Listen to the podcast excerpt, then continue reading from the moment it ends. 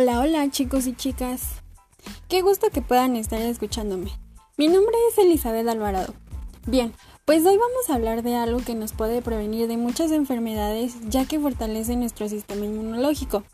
¿Quieren saber de qué estoy hablando? Seguro muchos lo saben. Sí, de la actividad física, o sea, del ejercicio. Como muchos lo saben y si no lo sabían ahora se enteran, México cuenta con una gran población de personas con sobrepeso y obesidad, a comparación de otros países de América Latina.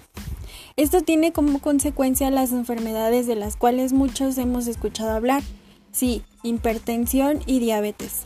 Ahora se preguntarán, ¿cómo se puede prevenir el sobrepeso y la diabetes? Pues bien, los he escuchado, así que les daré algunos tips. Número 1. Tener una buena alimentación alta en fibra, como lo son la lechuga, espinaca, entre otras más. Número 2. Moderar el consumo de los alimentos con alto contenido calórico y de carbohidratos, como lo son las frituras, los refrescos, la comida rápida, entre otros. Número 3. Mantener un peso saludable. Número 4. Realizar actividad física con regularidad.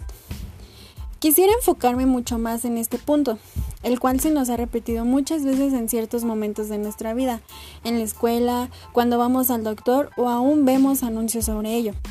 Sé que nos resulta complicado, sea cual sea la razón, pero es importante, ya que como lo mencioné al inicio, nos previene de muchas enfermedades, aún reduce los síntomas de depresión y la ansiedad. Con todo esto me gustaría motivarlos a realizar ejercicio, no solo por querer tener una buena apariencia física, sino también por salud. No necesariamente tenemos que ir a un gimnasio. En nuestra propia casa podemos realizar estas actividades físicas. Y les ayudaré con los tres tipos básicos de ejercicios. El número uno es ejercicio aeróbico. Se preguntarán cuáles son sus beneficios. Pues bien, sus beneficios son los siguientes hace que el corazón, los pulmones, los vasos sanguíneos y los músculos trabajen más eficientemente. También levantan el ánimo, contribuyen a dormir mejor y disminuyen el estrés. Les daré algunos ejemplos de este tipo de ejercicios. estos ejemplos son los siguientes. Caminar, correr y trotar. Andar en bicicleta y si quieres ya practicar algún deporte, te voy a dar algunos, que son como la danza, el tenis, natación, baloncesto, entre otros. Y el segundo es ejercicios de flexibilidad. Les daré cuáles son sus beneficios. Nos ayudan a hacer cualquier movimiento con mayor facilidad. Nos ayuda a calmar el estrés y a relajarnos.